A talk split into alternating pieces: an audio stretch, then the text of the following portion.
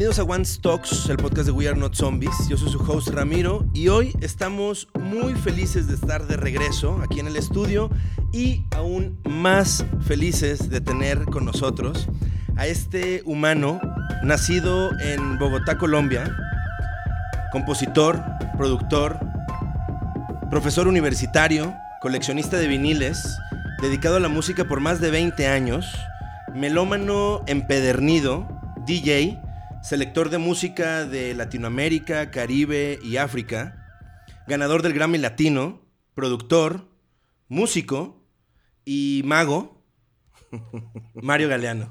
Buena, mi hermano. Muy bien. ¿Cómo estás? Bien, muy contento acá pues de visitarlos, ver su spot acá de sitio de operaciones y bueno, echar una charlita sobre música y sobre la vida será. Cuéntame, Mario, ahorita, ¿qué te mantiene inspirado? ¿Qué te mantiene motivado a salir de la cama, a crear, a hacer música, a hacer colaboraciones, a crear estos puentes culturales, musicales que haces? Pues hermano, sí, creo que es una motivación que va alrededor de, de, de, pues, de fortalecer o de seguir apoyando pues nuestra cultura latinoamericana desde el lado musical, ¿no?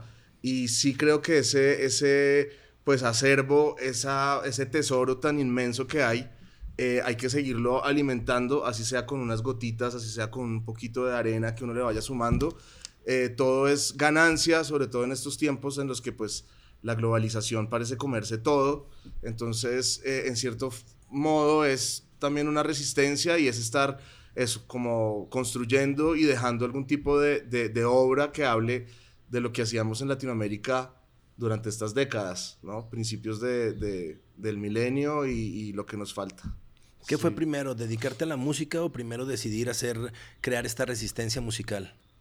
No, pues igual yo, pues empecé con la música, eh, pues como un niño adolescente, eh, obviamente tenía mucho que ver con el ambiente social, cómo te relacionas con tus amigos del barrio, del colegio, pero por suerte muy rápido, incluso antes de salir del colegio, ya empezamos a tener como unas anclas en Latinoamérica importantes y desde entonces fue como una cosa que siempre estuvimos muy pendientes de, de, hacer. Y cuando hablo de pendientes, estoy hablando es más bien como de un grupo de amigos con los que estuvimos haciendo esto eh, y lo, con los que seguimos haciéndolo. No sé si yo solito, como si hubiera sido una isla por ahí aparte, hubiera tenido esa misma vocación, pero sí creo que fue muy importante que encontramos un grupo de trabajo, digamos, o una, o una visión desde, desde chiquitos. ¿Qué, ¿Qué, detonó eso? Fue una cosa como de, de grupo de amigos, ¿cierto? Eh, ponle cuando estábamos en séptimo, octavo grado de, de, colegio, o sea, a los 13, 14 años. Eh, un grupo de amigos con los que hasta el día de hoy seguimos tocando. También lo detonaba un poco como cierto humor, ¿no? Como cierta cosa que hoy en día podría uno considerar como algo kitsch alrededor de lo latinoamericano, de la cultura popular colombiana, de lo que pasaba en la televisión, de lo que pasaba en los buses urbanos, de lo que pasaba en la calle.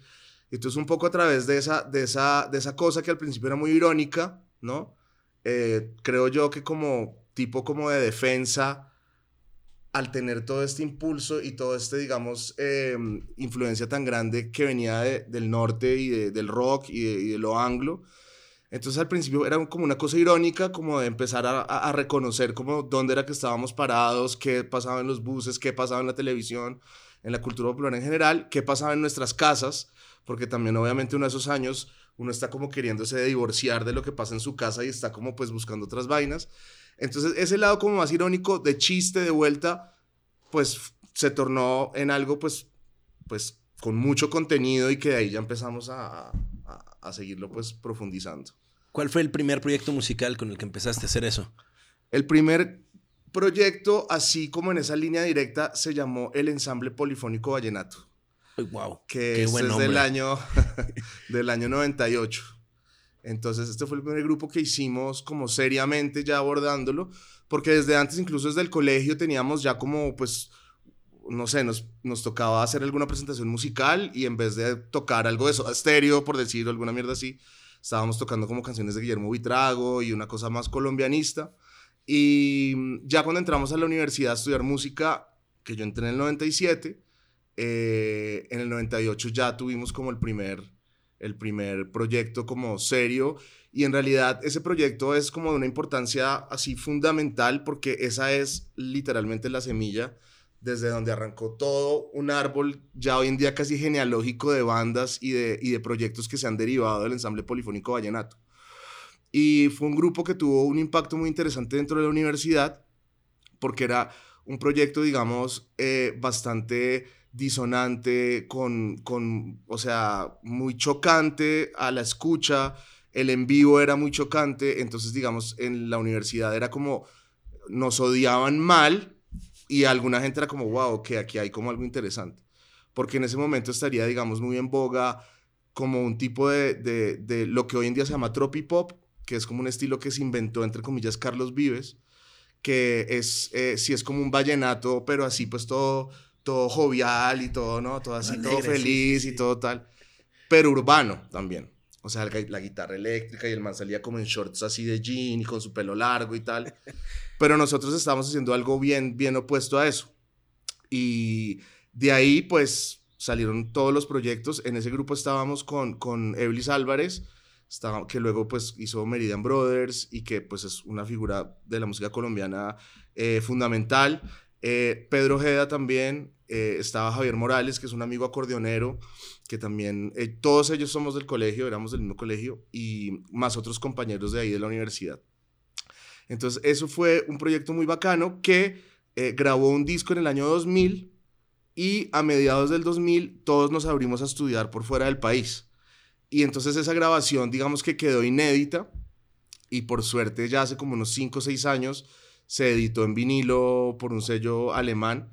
Entonces, digamos que ya está esa, esa como ese documento de los inicios también pensaba en vinilo y como por suerte todo nuestro material posterior también lo fue. ¿Dónde, ¿Dónde, surge esta conexión con el vinilo? Lo mencionaba ahorita, ¿no? Eres coleccionista y selector de música, de, vinilos. Tú mismo eres DJ con vinilos, ¿no? Con tu cajita esta que está mítica. Eh, ¿Dónde empezó ese, esa conexión? Bueno, digamos que cuando yo estaba creciendo, el vinilo estaba totalmente perdido. Bueno, yo alcancé a comprar unos discos de niño como en primeras comuniones que le daban a uno como un bono de regalo en una rifa o algo. Y alcancé a comprarme un par de discos a los 12 años, 11 años. Eh, me compré el de los Toreros Muertos y me compré un disco de merengues que todavía tengo los dos. Uno de Wilfrido Vargas y uno de los Toreros Muertos. Pero luego, después de eso, ya como la etapa más adolescente, pues era el CD completamente el que estaba eh, mandando. Y pues yo compré CDs toda la adolescencia.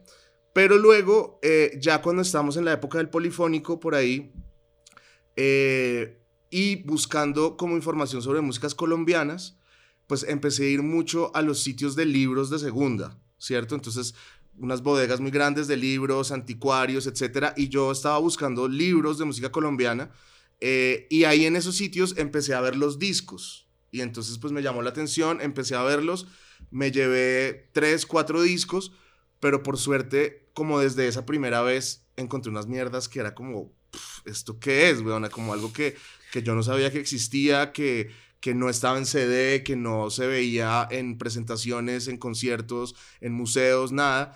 Entonces como que desde el principio tuve la suerte de encontrar unas, unos, unos discos muy bacanos y desde ahí empecé como a empezar a, a, a buscar. Entonces sí, mis primeros, digamos, discos ya como comprados en, en onda como de colección o de seguir profundizando en lo colombiano son eso, como del 2099 hasta ahorita. ¿Qué es lo que conecta esta, esta colección de, o este puente de Latinoamérica, Caribe y África? No, eh, pues no, y que ah, va mucho más de eso porque obviamente, digamos, el rock and roll eh, y, el jazz y, bueno, muchísimos otros estilos están todos conectados de la misma raíz. Eh, y pues básicamente el, el, el tema tropicalista viene pues de esa perfecta como unión, mestizaje, encuentro, que pues obviamente estuvo todo mediado por una cosa ultraviolenta, ¿cierto? Que fue pues la conquista y que fue la traída de, los africanos, etcétera, pero que deja una, una, un resultado estético muy poderoso y que es para mí como el principal la principal carta que tenemos en Latinoamérica, que es nuestro mestizaje, ¿no? Que es poder tener de verdad un ancla en tres esquinas del mundo muy, muy diferentes y muy distantes, y que de alguna forma se encontraron acá. Entonces, eh, no, pues la colección mía sí definitivamente se ha virado principalmente hacia Latinoamérica, África, Caribe, Colombia, Brasil, México, bueno, Puerto Rico, todo esto, pero pues también tengo mi parte de rock, mi parte de electrónica, pero la gran mayoría sí es de esto que dices. ¿Qué, tiene, ¿Qué me podrías decir que tiene la, música tropical o la cumbia que te, que te conecta tanto o que te mueve tanto? Pues hermano, son muchas cosas. Eh, digamos que también eh, desde, por ejemplo, lo puramente social, por decirlo así, pues también hay todo un, un, reflejo de lo que han sido las fiestas de nuestros padres, de nuestros abuelos, las fiestas en las que uno creció. ¿Cierto? Porque si bien estábamos hablando de que uno ya para la adolescencia está buscando sus propios caminos, hay todo un camino previo a eso que te lo han dado en la casa. Y sobre todo hay un momento muy particular que es, pues por ahí hasta los siete años, que tú de verdad no tienes conciencia como de, de, de, hoy en día decir, claro, es que yo esto lo escuché cuando tenía dos años, cuando tenía tres años. Todo es una información que se va metiendo en el subconsciente y que, mm, y que es precisamente la que nos han brindado nuestros padres a través de las fiestas que se hacían en las casas, los diciembres, eh, los, los, fiestas pues del país. Entonces, ese lado, digamos, social me parece, me parece que es eh, una cosa que le queda a uno ya ahí eh, como metida. Pero por otro lado, digamos que hay toda una, una potencia y una fuerza y una mezcla, de nuevo hablando del mestizaje, que nos deja ver bien cuáles son esos aportes de cada, de cada uno de los grupos que se encontraron acá o los pueblos que se encontraron. Y mm, en el caso particular de la cumbia, ya pues como puntualizándolo en algún tema en particular, eh, pues esa triangulación entre lo europeo, lo africano y lo indígena es bastante, eh, bastante como pues bien equilibrada, ¿no? Es una triangulación muy potente de tambor africano, flauta indígena y verso español, ¿verdad? Y eso creo que le da pues una potencia, extra potencia, si lo comparamos con otros estilos del continente, digamos, si pensamos por ejemplo en lo, en lo más del sur, Chile, Bolivia, es un encuentro más entre España e indígena, si lo pensamos más hacia lo cubano o hacia lo norteamericano, es más negro y eh, europeo y el lado indígena está perdido, mientras que en, este, en esta ocasión de la cumbia sí está bien como bien armada esa triangulación. Entonces por ahí hay muchas potencias escondidas. Ahorita que mencionas potencias y que, y que justo conectas todos estos, todos estos sonidos, em, platícame de Onda Trópica. Ajá. Porque Onda Trópica es justo, ¿no? Un experimento y una experimentación con más de 70 músicos que es pues ya considerada obra de culto. sí, no, Onda Trópica, Onda Trópica, por ejemplo, es uno de los proyectos que tiene mucho que ver con el ejercicio del coleccionismo y el ejercicio de la búsqueda de discos. Y es que a medida que nosotros fuimos buscando todos estos discos y fuimos encontrando estas obras, digamos, tan extensas de estos señores que estaban en los 50, 60, 70 y 80 haciendo, uno encuentra, encuentra Aníbal Velázquez, puta, ese señor tiene como 300 discos, Michi Sarmiento, eh, Ramayá, y era como tal, y todos estos discos llegábamos a la casa a escucharlos y era como, puta, esta mierda está increíble, y un poco el ejercicio era, bueno, busquemos dónde está Ramayá, dónde está Michi Sarmiento, qué está haciendo Aníbal Velázquez, dónde está el señor pianista que se hizo el solo en este disco, cómo grababan estos discos, qué es Discos Fuentes, eh, qué técnicas utilizaban. Entonces, en realidad, mucho de, esa información vino a través del, del ejercicio del coleccionismo, porque, por ejemplo, es algo que nosotros siendo músicos académicos, en nuestras escuelas nunca en la puta vida nos hablaron ni de Aníbal Velázquez, ni de Michi Sarmiento, ni de nada. Nos estaban hablando era de Europa, nos estaban hablando de Estados Unidos, nos estaban hablando del jazz, nos estaban hablando de otras mierdas. Y esa información la recibimos exclusivamente a través de los discos. Entonces, Onda Trópica casi que fue un resultado de eso. Obviamente es un proyecto que, que se hizo eh, en, en, en, en, llave con Quantic, ¿sí? Es un proyecto que hicimos entre Quantic y yo, y con Quantic también encontramos ese punto en común que era pues a través de los discos hacer este discurso. Entonces ahí esa llavería fue genial y logramos tener el apoyo del British Council, precisamente el componente pues de Will ahí como británico, que nos pagaron el disco, marica. Nos pagaron el disco, entonces pudimos la, o sea, tuvimos la posibilidad de grabar con todos estos señores en discos fuentes, utilizando como todos los micrófonos de la época, utilizando el ingeniero de sonido de fuentes, Mario Rincón, que ahora tiene 80 años. Y fue una experiencia increíble. Mm. Wow. Sin duda uno de los picos de este camino. Sin duda uno de los picos porque eh, fue ultra intenso, fueron cuatro semanas eh, de estar metidos en el estudio y estar recibiendo cada cuatro días a otra camada de otros 10 músicos, todos mega maestros que estaban llegando a grabar con nosotros. Y era además, eh, pues no hay escuela mejor que el estar compartiendo tú con el músico al lado. Si, por ejemplo, eh, hay muchos estilos en Colombia. Si pensamos, por ejemplo, en, el, en, en, la música del Pacífico, ¿no? Por ejemplo, hay un estilo que se llama el currulao, y bueno, yo obviamente había escuchado mucho currulado y yo llegué al, a la grabación como, bueno, vamos a tocar currulado, pan, yo tocando el bajo, esto es así. Y Marquitos Micolta, que es uno de los maestros de esa tradición, dice, oye, no, Galeano, pilas, el bajo es así. Yo lo estaba tocando de otra manera, o sea, lo estaba escuchando de otra forma en los discos. ¿Cómo es? Así, ta, ta, ta. Ah, bueno, listo, pum. Y esas mierdas son algo que, pues, le cambian a uno la película por completo. Y además, todos los señores pues llegaban en una posición, eh, pues, digamos, no una posición, llegaban con una actitud muy, muy abierta, todos mayores de 60 años, o sea, el más chiquito tenía 60, las 60, 65, 70, 85, Ramaya tenía 82 y grabamos músicos desde los 20 años hasta los 85 años. Entonces todos llegaban ya con unas historias de vida, de todo, con todos los cuentos de lo que hacían en fuentes, eh, y se armó una amistad muy, muy chévere con la cual pues armamos después de, la grabación del disco un grupo de 12 músicos con los que sí salimos a girar por todo lado. Entonces sí fue una experiencia tremenda. Oye, yo creo que no, te he contado esto, pero sin duda antes de conocerte, una de las primeras canciones de lo que has hecho que agregué a mi, a mi lista de liked songs de Spotify fue, justo de Onda Trópica. La primera vez que lo escuché fue así de, ¿qué es esto? Sí, sí. Y justo cumple 10 años. Cumple 10 años, eso lo grabamos en el 2012. Eh, y fue toda como una sinergia tremenda eh, porque tuvo, como te decía, el apoyo del British Council. Y esto tuvo que ver con los Olímpicos de Londres del 2012 que fueron pues ahí en la ciudad. Y el British Council eh, patrocinó, digamos, un proyecto por continente para presentar en los Olímpicos y tuvimos la suerte de que nos escogieron a nosotros para representar a América dentro de los Olímpicos con este proyecto.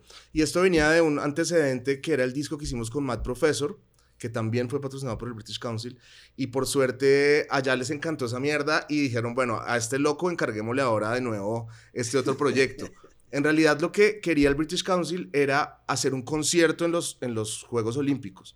O sea, nosotros perfectamente pudimos haber llamado a 10 músicos, haber hecho una semana de ensayos y nos presentamos en los Olímpicos y nos embolsillamos una cantidad de libras esterlinas, ni la hijo de puta.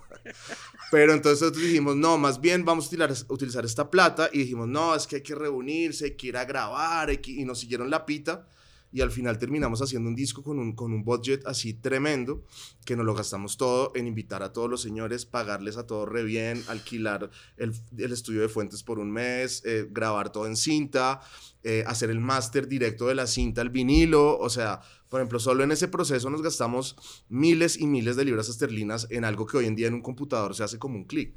Pero ya que teníamos toda esa plata, dijimos, no, hermano, vamos a hacerlo como a la vieja escuela y si tú escuchas el vinilo de onda trópica, es literal 100% señal análoga, no hay ningún computador de por medio, ni uno solo, es como directo del micrófono al vinilo, no hay ni un computador. Eh, ya si lo escuchas digital, obviamente sí está el computador de por medio, pero entonces em, tuvimos entonces la posibilidad de hacer todo esto, también de invitar a un gran fotógrafo y pues videógrafo que se llama B ⁇ que es eh, una gran figura hoy en día. Eh, él es sobre todo conocido por su trabajo con la escena de hip hop de Los Ángeles. Em, y Brian entonces fue a Discos Fuentes, estuvo con nosotros todos los cuatro meses, las cuatro semanas.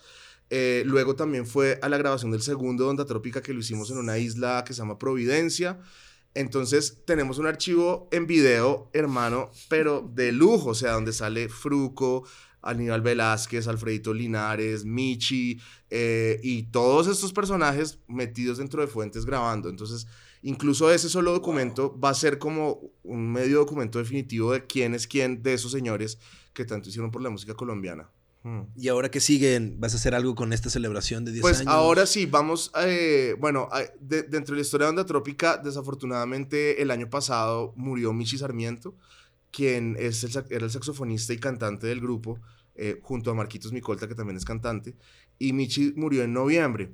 Entonces, pues fue una, una baja, digamos, muy, muy sensible para el grupo, porque Michi era, pues, una luz que nos guiaba durísimo. Entonces, eh, vamos a hacer una celebración de 10 años que también es un homenaje a Michi eh, por, su, por su amor y por su, por su guianza. Y entonces vamos a hacer este año unos conciertos en, en Colombia eh, porque se torna cada vez más difícil sacar a los señores de, de- de sus casas. Pues eh, Alfredito tiene 76, Marquitos tiene 79, eh, Wilson Viveros tiene como 70 y entonces ya les, es más difícil viajar con ellos. Pero por lo menos en Colombia sí vamos a hacer una celebración de 10 años. Uf, Mm. ahí hay que estar. Oye, Totalmente. pues salud. Bueno, mi salud hermano, por gracias. Trópica Qué y rico. Estamos aquí. Eso. Oye, ahora hablemos un poco de los pirañas. Ajá. ¿Cómo inicia ese proyecto? Bueno, los ¿De qué pirañas, va? los pirañas es un grupo bacano porque también nace mucho del núcleo de, de- de amigos del que estábamos hablando al principio. Y es un grupo que está integrado por Eblis Álvarez, que toca guitarra y electrónica, Pedro Ojeda, que toca la batería, y yo, que toco el bajo. Y que surge de unas sesiones de improvisación, ¿cierto? Que nosotros siempre tuvimos, como que siempre crecimos improvisando mucho los tres. Y eh, todo surgió en realidad como por pura circunstancia de Pedro, el batero, tenía una moña, o sea, le salió un trabajito en un restaurante mexicano allá en Bogotá. Y como que le cancelaron los músicos a último momento y nos llamó a nosotros, ay, marica, tengo un toque dentro de una hora, caigan y, haga- y improvisemos, porque nadie, pues no había ensayo de nada, listo, llegábamos a improvisar, era como música para el restaurante, ¿cierto? Pero empezamos y a los 15 minutos ya estábamos tirando pepa durísimo, ya todo así distorsionando tal, y, y estuvo como chévere, ¿verdad?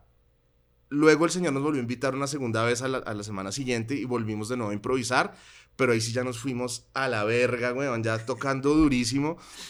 Y el señor nos dijo, no, no, muchachos, ya hasta aquí, no, esto ya, esto para un restaurante no, no, no, no es apropiado, chao. Entonces nos quedamos como, como con picados de seguir haciendo el proyecto y, y entonces empezamos a, a hacer toques improvisando.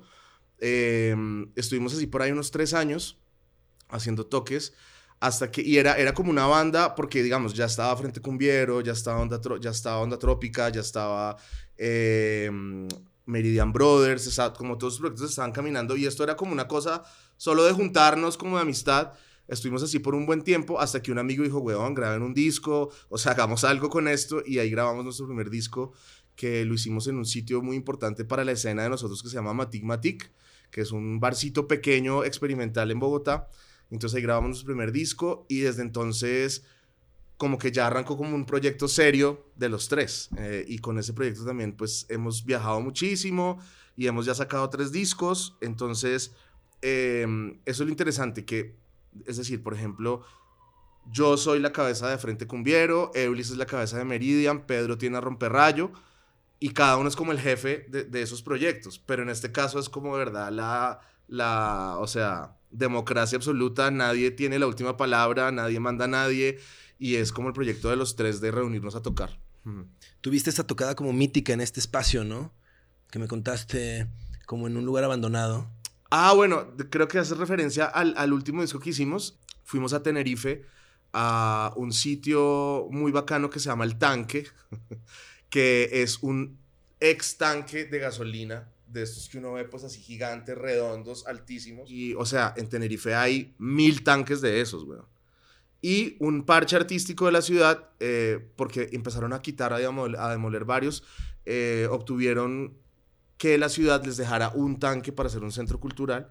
Entonces, dentro del centro cultural, dentro del tanque hicieron eh, un bar, eh, hacen conciertos y el sitio es increíble. Todavía huele un poquito a gasolina. O sea, uno entra y huele por allá en el fondo a gasolina.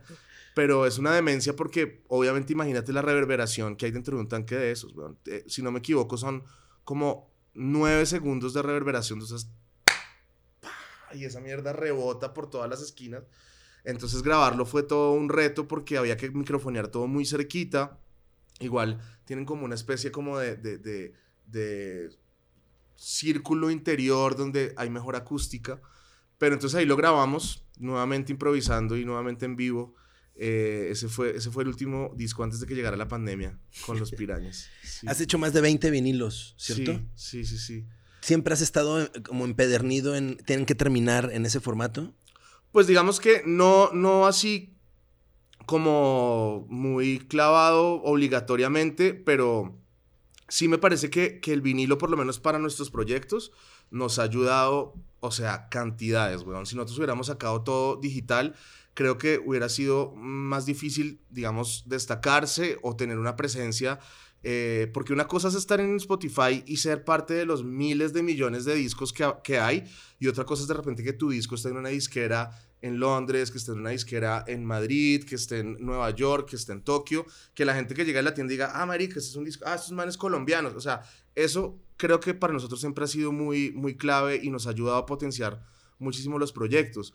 Eh, también, por ejemplo, al principio, los primeros discos en vinilo que sacamos nosotros, que fueron del 2009, eh, en este momento todavía no había empezado como el, el, auge global tan fuerte que tenemos ahora. Estaba empezando a penitas, a penitas, pero por ejemplo en ese momento eh, el disco de Frente Cumbiero que sacamos en 45, que fue el primero, primero, eh, un 45 con Names You Can Trust, que es un sello de New York, eh, digamos que fue una carta súper clave para nosotros que nos dio entrada a los festivales en Europa, que nos invitaron a Roskilde, o sea, no sé, por ejemplo, en Bogotá hacen una vuelta que se llama eh, eh, Circular, que es un encuentro, rueda de negocios de música, donde venían todos los señores de Glastonbury, de, de todos los festivales, y pues como a la hora de presentarte, mira, sos Frente Cumbiero y somos esto, el vinilo los señores con una torre de CDs, weón, que llevaban recogiendo, y entonces llevamos con vinilos, manes, ah, verga, tan, ¿cómo es la cosa?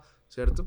Entonces nos ha sido muy beneficioso también nos ha ayudado también a, a, a, crear unas, unos lazos muy importantes con un parche de artistas plásticos, que son los que nos hacen las carátulas, ¿sí? Que a la hora de tenerla impresa en un vinilo toma otra dimensión muy diferente a hacer piezas que van a ser exclusivamente digitales, que pues son cosas que se, se como que son de consumo más rápido. Entonces también el vinilo nos ha permitido acercarnos más a, a nuestros amigos artistas plásticos, que ya de por sí solo los discos de nosotros ya pueden ser una galería de, de, obras de arte bogotano del, ¿no? de, de, los 10 y de los 20. Entonces, eh, siempre ha sido como un formato muy agradecido, de la mano con lo que hacemos. Eh, pues para mí ha sido siempre una, una belleza tener mi colección de discos y decir, uy, hijo de puta, estoy metiendo ahora este que grabé yo el año pasado. Este es un bien, bien bonito. Entonces parece que es como consecuente con la, con lo que se hace. Me encanta el formato. ¿no? Sí, no, total, total. No es para todo el mundo. Eh, el, el, momento en el que uno dice, puta, ¿por qué? Es cuando te trasteas, te mudas de casa. es como, puta, yo, ¿por qué tengo que cargar todas esas toneladas de discos? Ese es lo, el único momento, pero sí, igual. Eh, como DJ también me dediqué solamente a poner vinilos. No es que si hay un CDJ no lo use, también lo uso pero sí, últimamente siempre cargo mi cajita de 45. 45 sí. Ahí tengo para dos horas de sesión, entonces eso cabe en la maleta, sale. ¿Cuál es el siguiente vinilo que vas a hacer? ¿Qué andas, qué andas tramando? Ahorita, ahorita vienen dos. Eh, uno es eh, el de mm, unas sesiones que se llamaron eh, Mambo Lab, que surgen de, digamos, de la comunidad musical que tenemos en nuestro estudio en Bogotá, que se llama Mambo Negro. Y en Mambo Negro hay varios parches de músicos y el año pasado eh, hicimos este proyecto que se llamó Mambo Lab, que fue como juntar a todos los parceros y hacer grabaciones de todo el combo. Entonces eso sale ahorita eh, en dos o tres meses ya. Eh, quedó un disco muy bonito. Y el siguiente es el disco de Frente Cumbiero que estamos en proceso de, de, de, de grabación y bueno, de, perdón, de mm, logística y como cranearse todo lo que vamos a hacer. Eso sí lo vamos a grabar en el segundo semestre, es decir, ese disco estará para el primer semestre de, del otro año.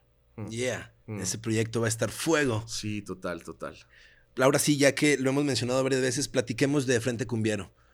Bueno, hermano, el Frente es un grupo eh, o un proyecto que digamos, también surge mucho de, mi experiencia como colombiano expatriado estudiando en Holanda. Eh, yo me fui en el 2000 a continuar mis estudios de música afuera. Estudiaste eh, eh, composición en el departamento de músicos de música del mundo, ¿no? Sí. El conservatorio de Rotterdam. En, Rotterdam, exacto. Pues todo va al, cuento de que estando en la universidad en Bogotá, que de por sí es un sitio que nos brindó muchas herramientas interesantes, pero digamos que había una visión eurocéntrica total y anglocéntrica, o sea, nos estaban todo el día hablando de Bach, todo el día hablando de música clásica, todo el día hablando de música erudita o hablándonos de jazz, y en ese momento ya pues nuestros intereses míos y de todo el parche estaban totalmente enfocados en las músicas populares. Entonces al ver que no encontraba yo nada, bueno, para seguir estudiando ahí, quise profundizar más en las raíces que te decía eh, al principio como de esta trietnia que compone por lo menos el caso colombiano de forma muy fuerte, ¿no? A nosotros desde chiquitos en el colegio pues nos, nos están explicando que Colombia es una mezcla de indígena con europeo y con africano.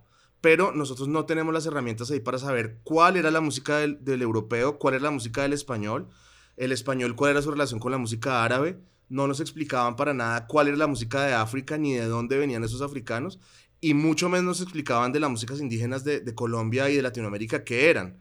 Entonces yo decidí como tomar esta, esta ruta de las músicas del mundo, que e, es un término súper dos milero que hoy en día es como políticamente incorrecto, que era como, sí, las músicas como populares del mundo, básicamente. Entonces encontré este sitio de estudios en Holanda, me dieron una beca del Ministerio de Cultura de Colombia y me fui a estudiar allá.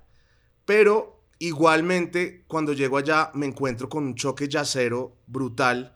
Eh, en el que yo en realidad no, yo estaba escuchando Pedro Laza, yo estaba escuchando otras mierdas que, que, no, que, no, que no iban por esa línea y me empecé a clavar mucho más con, la, con, con, el compromiso, digamos, de entender mejor qué era la cumbia y cuáles eran los sonidos de la cumbia.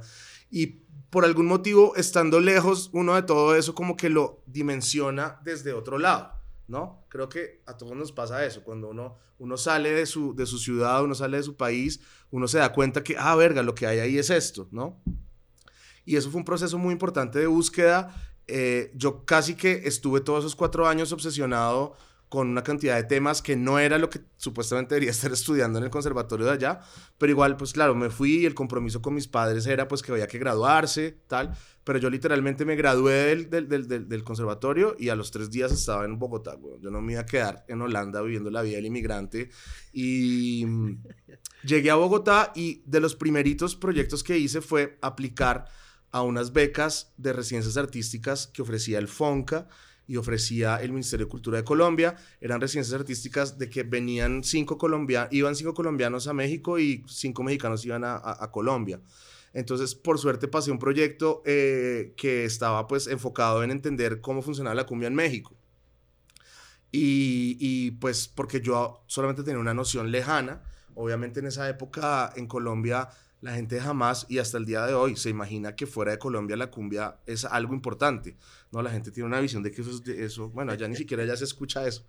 Y mm, entonces el caso es que ese viaje eh, a México fue, fue fundamental para entender mejor cómo era la cumbia fuera del, del país y ahí fueron los primeros pasos de eso. Que regresaste y empezaste a armar el Frente Cumbiero. Sí, eh, se me juntaron dos cosas muy claves y es que, bueno, me salió esa residencia artística México que fue por tres meses, pero justo en la mitad de los tres meses me salió también una invitación a asistir a un festival que se llama el Festicumex, que es el Festival de Cumbias Experimentales, que lo hace un artista plástico holandés que se llama Dickel Demasiado. Bueno, Dickel demasiado es una figura como ultra clave para entender los caminos contemporáneos de la cumbia, los caminos alternativos y, este lado B de las cumbias que es el que nosotros seguimos. Puesto que Dick, siendo un artista em, holandés, él creció en Holanda, tuvo una infancia, perdón, eh, una infancia en, Argentina, porque su papá era como de esos multinacionales que los iban moviendo de ciudad en ciudad, y él volvió a Argentina a principios de los 2000, en un momento en el que ya se había dado pues todo este tema del corralito y estaba toda esta crisis económica tan puta y que todos estos eh, bonaerenses como hijos de europeos de repente se dieron cuenta que en su calle y al frente de su casa hay unos señores cartoneros que están pasando y que están escuchando cumbia y que las señoras de las casas y se sintieron ya latinoamericanos y Dick empezó a traer un sonido muy muy potente de unas cumbias que él llama las cumbias lunáticas y experimentales. Entonces él llegó a un parche eh, bastante como de clase alta en Buenos Aires, ahí en, en Palermo y dentro de un ambiente de artistas plásticos y esa es básicamente la semilla de lo que vendrían a ser luego proyectos como CISEC y proyectos como de cumbias electrónicas eh, hechas en, en, Buenos Aires. Entonces, en el mismo momento que yo vengo a México, me invitan al Festival de Cumbias Experimentales y conozco a todo el parche argentino al mismo tiempo. Entonces, como que ahí ya el mapa ¿no? mental ya estaba abarcando desde Buenos Aires hasta Monterrey. Y esa mierda ya era como, puta, esto es una cosa transnacional. Y a raíz de esas experiencias surge el Frente Cumbiero que su nombre original era el Frente Cumbiero Transnacional, ¿cierto? Era como, como toda una visión también política del asunto. Eh, para este momento, para nada se podía hablar de ningún tipo de hipsterización de la cumbia. No había movimientos eh, de clases medias altas, que es en realidad lo que, lo que es esta, esta cumbia hipsterizada y también a lo, a lo que yo pertenezco, ¿cierto? Que es eh, otras miradas urbanas eh, de, de, ese sonido y de personas que venimos de otros eh, como entornos socioeconómicos porque eso también es una cosa fundamental a la hora de hablar de la música en Latinoamérica, es el tema pues de la clase social y cómo eso nos atraviesa a todo nivel y ser, tener conciencia de cuál es tu lugar dentro de esa estructura, digamos. Entonces el Frente Cumbiero Transnacional fue ese, ese putazo de Argentina, México en tres meses, conocer a todos estos nuevos sonidos, ver ese lado electrónico de la cumbia, por ejemplo, para mí fue muy importante porque yo, por ejemplo, siempre estuve un poco apático al tema de la electrónica.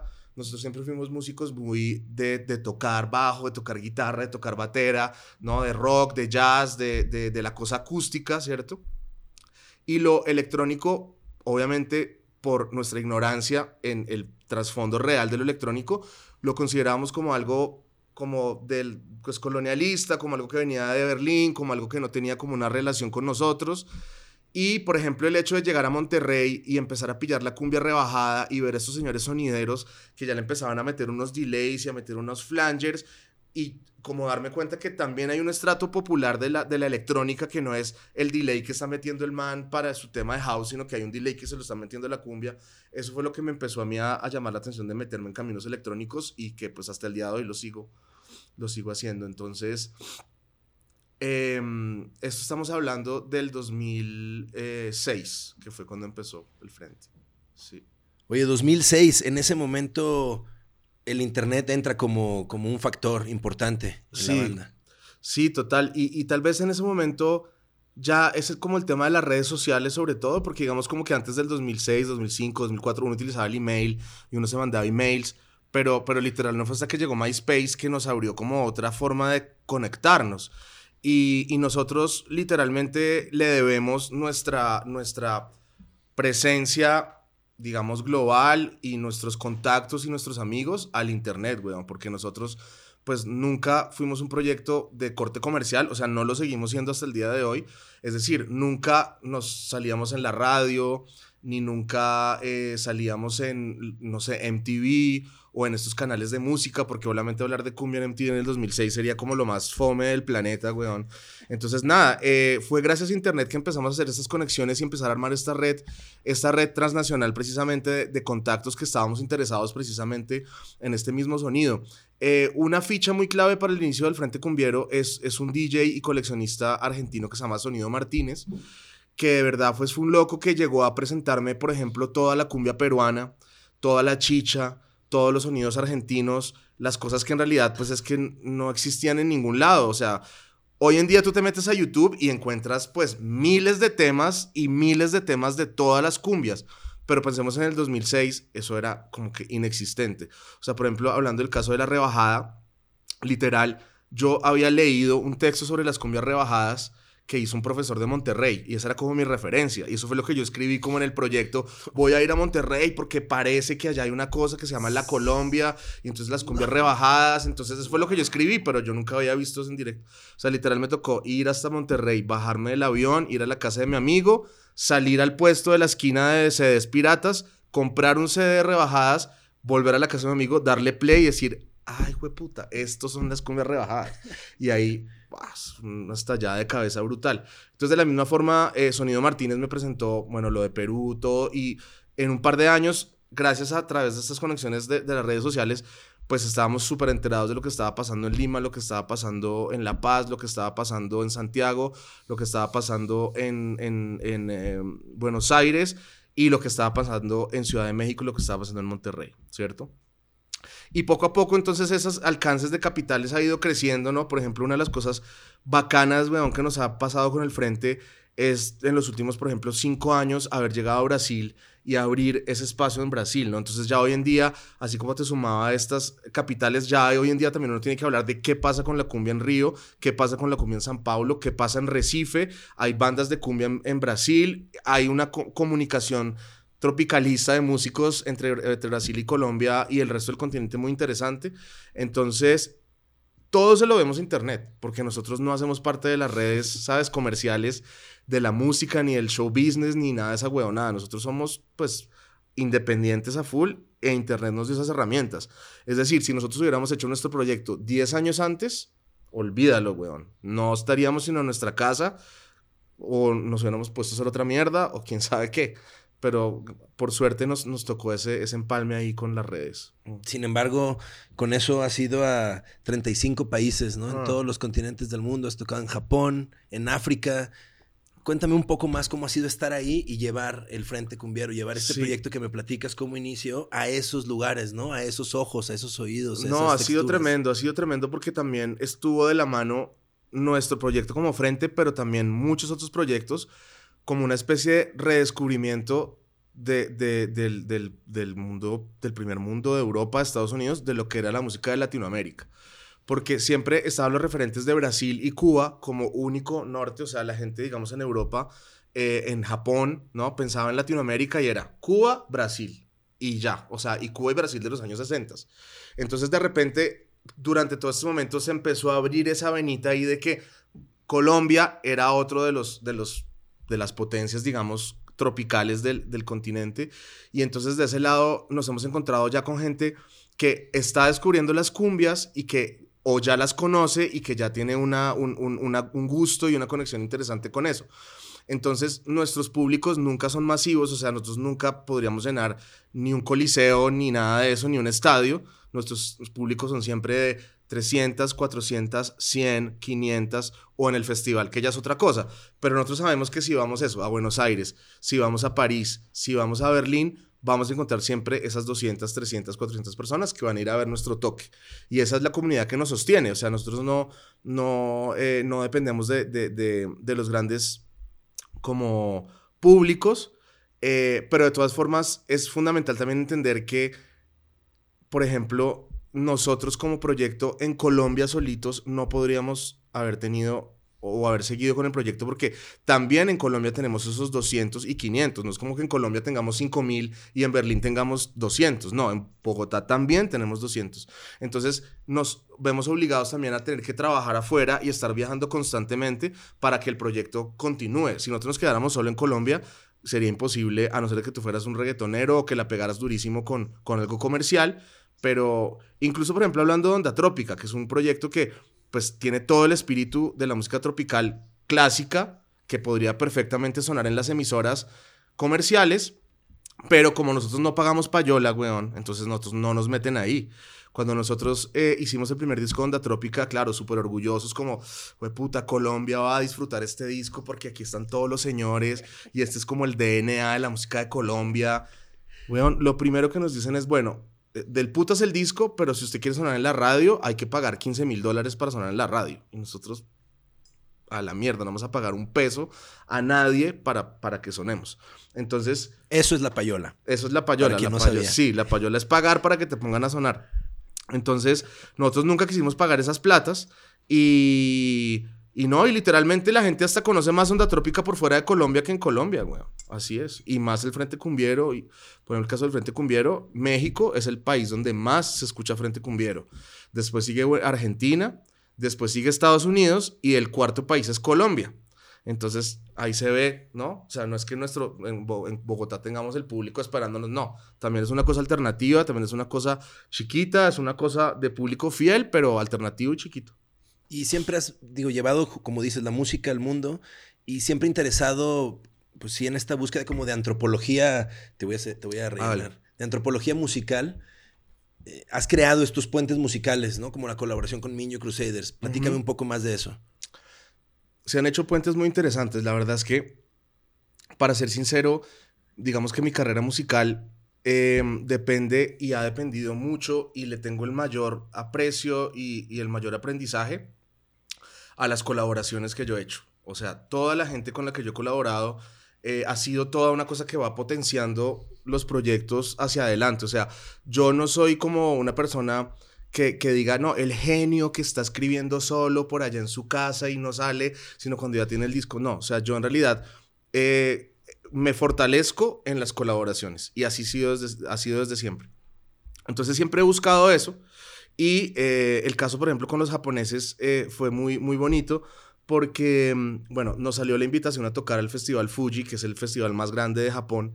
Em, donde, o sea, literal, el año que fuimos nosotros, el headliner era Bob Dylan, o sea, y de ahí para abajo, imagínate todo, tres días de festival en las montañas, la gente acampando. Y entonces, yo cuando iba a ir a, Japón, eh, pues quería conectar como con DJs, ya con, con, un, con, gusto tropicalista, para hacer algún par de toques como fuera de, del festival y hacer toques de DJ. Me presentaron a Hide Morimoto, que es uno de los DJs, digamos, que ha estado interesado en eso, en las cumbias, en la salsa, en Jamaica. Y cuando le, le hablé a Hide que íbamos a ir a Tokio, pues eh, se dio que el man, o sea, como yo le dije, weón, vamos a hacer un toque, vamos a hacer, voy, es Frente Cumbiero, el man no conocía Frente Cumbiero, es esto, le mandé videos, le mandé los links, y el man me responde como a la semana, como, no, weón, lo que hay que hacer es sacar un disco de Frente Cumbiero. Entonces nosotros de una vez llegamos a Japón con disco eh, prensado en Tokio, o sea, el disco estaba prensado ya y llegamos a tocar y esa mierda fue el putas porque fue el festival, hicimos cinco toques aparte, aparte de otros DJ sets y entonces digamos que de una vez el, el, el vínculo quedó muy armado, ahí conocimos a los Millo Crusaders y los Millo Crusaders entonces eh, que fue un grupo que además nos fascinó, weón, porque fue chistoso porque ellos también estaban tocando en el Fuji. Y nosotros tocamos como, hicimos dos toques en el Fuji. El primero fue como a las 11 de la mañana en una carpa así como más como familiar y eso. Nosotros tocamos y apenas se acabó el toque, llegaron unos japoneses como, hey, no, felicitaciones, no sé qué, tan. Nos dieron un CD, pero pues ese CD yo lo metí como en la maleta de los equipos y eso se quedó ahí, pan. Y luego como a las 11 de la noche, ya cuando estábamos así, ya pues por el festival, todos, todos enfiestados, eh, Jason Mayall, que fue el que nos invitó allá, eh, nos dijo, no, marica, tienen que ir a ver esta banda. Cuando llegamos a ver la banda, eran los manes que nos habían entregado el CD y todos quedamos como, puta, qué banda tan increíble que es Minjo Crusaders. Entonces ahí ya quedamos súper enamorados, súper conectados y volvimos a Colombia eh, y un parcero de nosotros que se llama Chucky García, que es el, el, que es el curador de Rock al Parque y otros festivales eh, bogotanos como Colombia al Parque, que es otro festival de, importante en Bogotá, ellos siempre tienen un invitado internacional. Y yo le dije a Chucky, marica, pilas con estos japoneses que están haciendo unas vainas, la verga, hay que invitarlos, hay que invitarlos.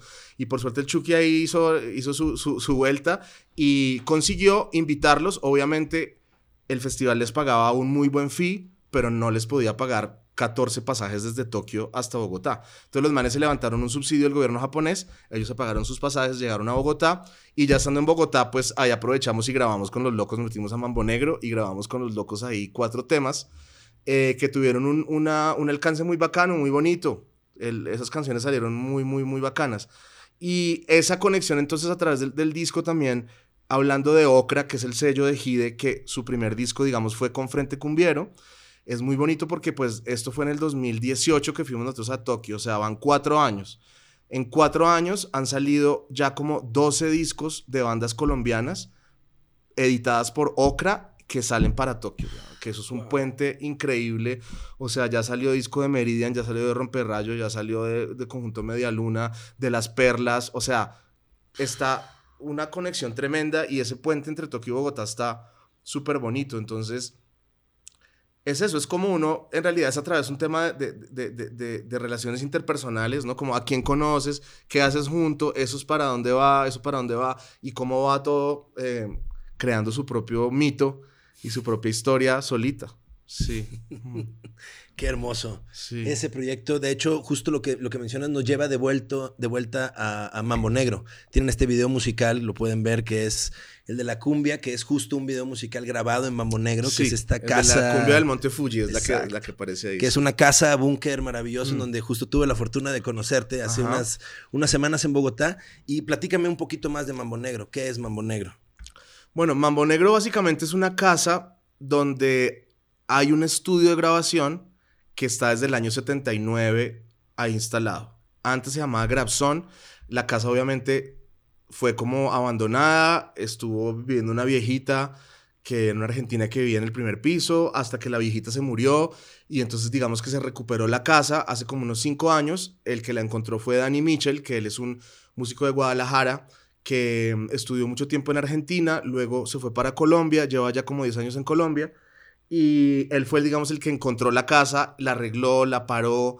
Y yo llegué a la casa hace como unos tres años. Y como que es, un punto de gravitación como natural de todo el ambiente. Todo el mundo llega ahí siempre a grabar o a tomar una cerveza o a parchar o ¿no? a, poner discos. Y hay una comunidad muy bonita de, de músicos alrededor. Eh, yo tengo mi estudio ahí y también pues esta llave que he hecho con, con Daniel Mitchell es, también muy importante de mencionar porque pues Dani es un ingeniero muy, muy, muy versado en los temas de, captura de sonido, microfonería, técnica de grabación, que es por ejemplo algo que yo no, no manejo mucho. Entonces hemos creado este, este vínculo de, trabajo entre los dos que, en el cual él es el, el, el, operador del sistema y yo trabajo más como digamos productor y así ya llevamos varios discos hechos eh, nos entendemos súper bien, tenemos una, una conexión, eh, muy, un hermanazgo ahí muy bacano. Y, y entonces, eh, pues, Mambo Negro se convierte en nuestro centro de operaciones, es una casa, pues, para nada un sitio pretencioso, es una casa vieja de los años 30, que a veces se le cae parte del techo, que se le mete el agua cuando llueve muy duro, pero que es, digamos, nuestro sitio donde tenemos nuestros equipos, nuestras máquinas y donde de verdad estamos sacando discos muy bonitos en los últimos años. Que como decía ahorita, tuve la, la, fortuna de conocerte ya para recordar esos días. Me puse hasta mi playera de cumbia is the new punk. porque justo estás. Eh, te, te, conocí produciendo el nuevo disco de, de, Son Rompepera, ¿no? Esta banda mexicana mm. de, con la marimba punk. Eh, platícame, platícame un poco de cómo fue, cómo fue ese proceso y sobre todo por lo interesante que es el espacio a la hora de crear música. Eh, así, ¿no? Como, como debe de ser escuchada, todo el mundo tocando al mismo tiempo, que sé que también es una dinámica de producción y de grabación, una dinámica que has creado con Dani, de que la banda toca ahí todo el mundo junto, no los músicos por separado, no la música por separada. Sí, total, digamos, esta, esta escuela de, de, grabación en bloque es algo que, por ejemplo, es uno de los aprendizajes del disco Onda Trópica, que es como para esos años, incluso hasta el día de hoy, una forma de producir muy común y de grabar es que se está grabando todo por separado. Llega el baterista y pone la base, luego llega el bajista al otro día y no se ven las caras, no se encuentran, eh, no chocan las personalidades porque obviamente no, no, no, no, hay encuentro humano. Y mm, nos dimos cuenta que obviamente la, la, la captura del en vivo en bloque es un fuego tremendo porque la gente está muy alerta. O sea, si tú le dices a la gente, bueno, vamos a grabar y no la cagues porque es que vamos a hacer tres tres muestras de esto y si te quedó feo el solo, lo siento, pero eso es lo que hay. Entonces, tan, entonces la gente está, llega muy alerta, no hay paradas. Pasa mucho en las grabaciones de, de, de, editadas y las grabaciones como separadas, que la gente dice, no, no, no, espere, otra vez, otra vez, empecemos, no, otra vez, otra vez. Entonces como no, estamos todos y claro, la gente se empieza a sentir como un poco culpable si, si por tu culpa para una banda de 10 personas tocando y ya uno dice, no, tengo que estar más pilas y la próxima vez sí la voy a sacar. Entonces como que pone a la gente más así en, en, en el filo de estar pendiente de la cosa. Y es literal como una fotografía casi que hablando en términos pues análogos como del momento, es como ¿Qué pasó el martes a las 11 y 35 de la mañana en Bogotá? Puf, pasó esto. Y eso es algo que, que, es bien bacano como dejar ese registro así y mm, todo lo que se crea dentro del estudio, ¿no? Como el calor, como la gente metida ahí sin aire acondicionado, por ejemplo, que es el caso de Mambo Negro, toda la gente ya como así, como sin camisa, como ah, puta, y todo eso hace que como coja un calor muy particular. Además, también hay algo que, que, que definitivamente es un tema que para mí, aunque no esté comprobado científicamente, lo es, y es que me parece que la microfonería también captura cosas que van más allá de la pura captura del sonido, ¿sí? Como todo el, el, drive y como el, la energía de la gente, lo que está pasando adentro, también queda capturado ahí. Y yo creo que eso es como de las cosas que la gente cuando escucha cierto tipo de grabaciones y como que los pone como a, de verdad como que, ¿por qué te atrae una grabación más que otra? ¿Sabes? Es como, ¿por qué esta canción te atrae más que la otra? A veces ni siquiera tiene que ver con temas musicales, porque si uno se pone a comparar, mucha de la música que uno escucha es igualita, weón, el mismo tipo de bajo, el mismo tipo de, de órgano, las mismas, ¿no? Entonces, ¿por qué una grabación de repente te atrae más que la otra? Yo creo que tiene que ver como esa captura de algún tipo de información magnética que captura el micrófono también y que no es sonora. Y eso creo que grabando en bloque se potencia todavía más, porque es eso, es el calor, es, estar mirando al, que te, al compañero batero que te va a dar la entrada y que tú estás así como hecho, así esperando entrar. Creo que todo eso de alguna forma queda, queda capturado así. Hmm.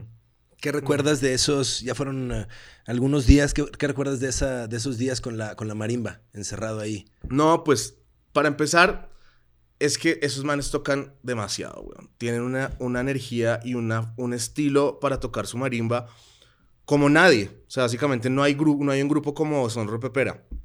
Y esto es obviamente lo que, lo que eh, para mí es más, más gratificante de trabajar con una banda así Además del hecho pues, de que ellos nos confían a nosotros el, el, el, pues, el tratar de guiar su disco hacia algún lado, porque obviamente pues ustedes estando aquí en Ciudad de México tienen pues acceso a centenares de estudios de altísima calidad o si quisieran a un saltito están en Los Ángeles, están en Texas, están en Austin, están donde sea eh, grabando su nuevo disco y que hayan decidido pues hacerlo con nosotros en Bogotá es también una, una, una, tarea para nosotros de mucho compromiso. O sea, no es como, ay, el trabajo que nos llegó, como que hagámoslo. No, es como hay que meterse de cabeza y, y, sacar adelante el proyecto. Porque nosotros como tal somos músicos que no estamos como aceptando trabajos, digamos, externos a lo que hacemos. O sea, Mambo Negro es para grabar La Perla, para grabar al frente, para grabar a La Boa, para grabar a los grupos de nosotros. No es un estudio que esté comercialmente abierto como, ay, te separo el martes y el miércoles y el jueves, ¿no? Entonces, cuando nosotros tomamos estos proyectos es porque de verdad pues, queremos estar haciendo parte de eso. Entonces, eh, para empezar, estos locos pues tocan como nadie, tienen una onda súper única, eh, definitivamente es un grupo de referencia que por décadas va a ser, va a ser considerado así. Y, y, esa sinergia de los hermanos, ese golpe de los hermanos, ese estilo, esa elección también por el gusto del surf, el gusto del garage, el gusto de la chicha, el gusto de todas estas cosas, es algo que les, les da una personalidad muy única y que pues le tenemos mucho, mucho aprecio a esas grabaciones y seguramente van a salir bien, bien potentes. Una vez ya están pues, pues producidas, mezcladas, todo, sí. Ya que estamos hablando de estar en el estudio, platícame de la guacharaca. Tienes como una relación ahí con la guacharaca, ¿no? Siento. Sí, claro, no, la guacharaca es, es, es bien, bien clave porque en realidad es como el mínimo común denominador de la cumbia, güey. O sea, como si no hay guacharaca, no hay cumbia. Y eso que, que, que la cumbia viniendo de, de, un ancestro africano tan cargado de ritmo, o sea, que verdad, los golpes, si tú te pones a estudiar tambor colombiano de cumbia y de sus hermanos, o sea, la gaita, el mapalé, el porro, todo eso, en realidad son toques muy complejos y muy, y muy difíciles. Pero en el ámbito, digamos, de la cumbia internacional, o sea, cuando empieza a salir a México, cuando empieza a salir a, Perú, cuando empieza a salir a Argentina, todo ese componente más negro se va diluyendo y casi que solo queda el Casi que le puedes poner un beat de techno, le puedes poner un beat de house si se te da la puta gana, pero desde que tenga el entonces eso es una cumbia, ¿cierto? Entonces la guacharaca es, es, es de verdad una cosa identitaria así como fundamental. Sin la guacharaca no, no, habría, no habría las cumbias. Entonces, sí, la verdad que soy muy, muy apasionado por las guacharacas y todas sus variantes. Eh, incluso su, su, ancestro africano también, eh, que, que, es otra cosa, por ejemplo, de la, de la cumbia, es que, bueno, el guiro, que se utiliza mucho en Centroamérica, el guiro que también existe en Colombia, es un guiro indígena, es un guiro hecho con, pues, de totumo y es un guiro, ¿no? Que es hecho por, pues, por las comunidades indígenas. Pero la guacharaca, al estilo que se toca en la cumbia, es negra absolutamente. Y eso todo viene de Angola. Entonces, hay unas guacharacas en Angola, weón, que son la gran puta verga, son como así de altas, ¿no? Y son una belleza. Entonces, todo ese camino de la, de, la guacharaca, que entre otras de, las, de los mitos de la cumbia, es que la guacharaca es indígena. Y desafortunadamente la cumbia adolece de investigación, digamos, etnomusicológica y así como con método, adolece, pero cantidades, weón. Entonces, ese tipo de cosas, ¿no? Se dice que la guacharaca es, es indígena, ¿no? La guacharaca para mí es negra. Se dice que, que, que, que el paso de la cumbia, que porque los, los, los, esclavos iban en cadenas y que tenían una, una, una, una bola de, ¿no? O sea, ¿quién, qué esclavos va a estar bailando con unas cadenas? O sea, eso es una cosa ridícula. El paso de la cumbia es un paso indígena absoluto, paso indígena cortito así, caminadito, ¿no? Entonces, entonces todas esas cosas son las que desafortunadamente eh, lo que tenemos en cultura popular y de aprecio popular por la cumbia nos hace falta en, en, en de verdad conocer a profundidad de qué se trata esa mierda. Entonces hay una cantidad de misterios, hay una cantidad de, de cosas que son todavía como, como inexplicables. Eh, para mí, digamos, el, el, el, el o sea, el espíritu que ha hecho que la cumbia llegue desde Buenos Aires hasta Monterrey y más allá, tiene que ver con ese misterio que nos trae el lado indígena al sonido, ¿sí? Porque el lado, digamos, negro es un lado muy extrovertido, es muy evidente, tú lo ves en el golpe, lo ves en el baile, eso es como a primera vista, pero el lado indígena tiene todo un substrato ahí como de un misterio que creo que ese es el misterio que nos, que nos, eh, que, que, hace que la cumbia se haya movido tantísimo por todo lado. Y mm, entonces es bonito también que, que no todo sea técnico, no todo sea académico y que ese misterio también esté por ahí como guiándonos sin, sin, sin mucha razón o sin mucho, sí, sin mucho, mucho sentido. Es probable que en una de esas la música nos salve, ¿no? Pues sí, por lo menos nos salva a nosotros de, de, de, de seguir acá parados y tener los pies en, en, en nuestra tierra. Eh, es, es, es bonito, la verdad. Eh, por ejemplo, estos días, es algo que pasa en Colombia también, pero solo para poner un ejemplo, estos días que estaba moviéndome en Ubers, acá pues por Ciudad de México y por Oaxaca, weón, es impresionante, o sea, la música que hay en esos carros, weón, es como Harry Styles, we puta, es como una de las canciones de TikTok, weón, es como... Est estamos súper alejados, cada vez más, más alejados de, de, de de esto que nos tiene los pies sobre la Tierra y cada vez nos pone los pies en, en otro lado del planeta, que ni siquiera es el planeta, sino es la nube de donde viene puto TikTok, weón, ¿sí? O sea, como el planeta TikTok. Entonces estamos, estamos ya viviendo en planeta TikTok cuando estamos parados es acá. Entonces, lo que te digo, no es que sea en México, porque esto pasa en todo lado, pero, pero yo sí veo que hay una desconexión cada vez más y exponencialmente más, cada año más alejada de, de, del piso en el que estamos. Es cierto. Que justo creo que de eso va toda esta, esta resistencia sí. musical. Uh. Y creo que, y bueno, lo que hemos ido platicando me lleva las colaboraciones, las referencias y demás a... Platícame de, de esa colaboración con Jorge Drexler. Bueno, con el Drexler también, eh, bastante fuera de mi, de, mi, de mi contexto. O sea, yo literal conocí a Jorge Drexler porque él se había ganado un, gran, eh, un Oscar por una canción en la película esa de Diarios de Motocicleta. Entonces, y esto fue, no sé, del 2000, o sea, yo estaba chiquito por ahí, entonces yo vi, ah, el uruguayo que se ganó. Y yo, la verdad, yo nunca seguí la carrera de Jorge Drexler ni lo conocía en absoluto. Entonces fue muy curioso recibir un email literal así como, hola, soy Jorge Drexler, estoy, quiero ir a Bogotá a grabar un disco y me gustaría hacerlo contigo, no sé qué. Entonces ahí conocí a Jorge y la verdad que pues conocía a un tipazo, weón. O sea, Jorge es un maestro literal de la palabra. Eh, y más allá de un maestro de la palabra, es una persona con un, con un, con un don de gentes arrollador, weón. El Jorge Drexler es, pues, puta, o sea, es una belleza de persona, súper aterrizado, conocedor de la tradición popular, conocedor del ámbito romántico, conocedor del ámbito comercial. Y mm, bueno, hoy en día Jorge Drexler es un referente para muchas personas de, de, canción latinoamericana. Entonces fue bonito, estuvimos ahí un mes en Bogotá grabando con el man.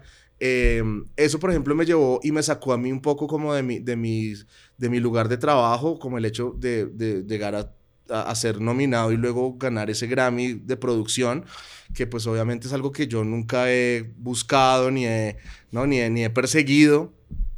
Obviamente estos manes se fueron allá a Las Vegas, y me invitaron como, oye, ven a Las Vegas, que es la premiación. Y yo, no, hermano, muchas gracias, vayan ustedes, vayan ustedes y ojalá, y ojalá les vaya bien. Y pues evidentemente les fue bien, ganaron.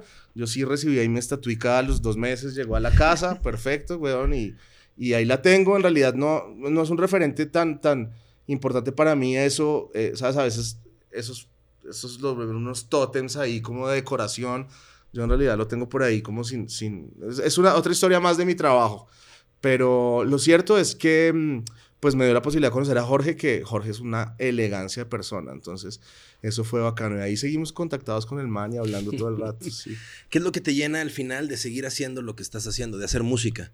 Pues hermano, es casi que volviendo al tema del principio, es continuar eh, creando un espacio para que nuestra cultura latinoamericanista continúe eh, existiendo. O sea, tampoco es que uno diga que es que gracias a uno existe, pero uno es un pedacito, uno es un escaloncito, uno es una esquinita de todo eso, ¿sí? Y es como... Eh, no un compromiso, o sea, por ejemplo, no es un compromiso nacionalista, o sea, a mí no es como que ser colombiano, yo quiero que la música de Colombia es como, no, no tiene nada que ver con nacionalismo, más sí tiene que ver con el latinoamericanismo. Eso sí me parece que es como un código que vale la pena fortalecer, porque vale la pena que con el hermano argentino, chileno, boliviano, ecuatoriano, peruano, brasilero, centroamericano, eh, mexicano, podamos estar hablando de esta forma. Eso sí es un, como un proyecto que vale la pena, ¿no? Como continuar fortaleciendo.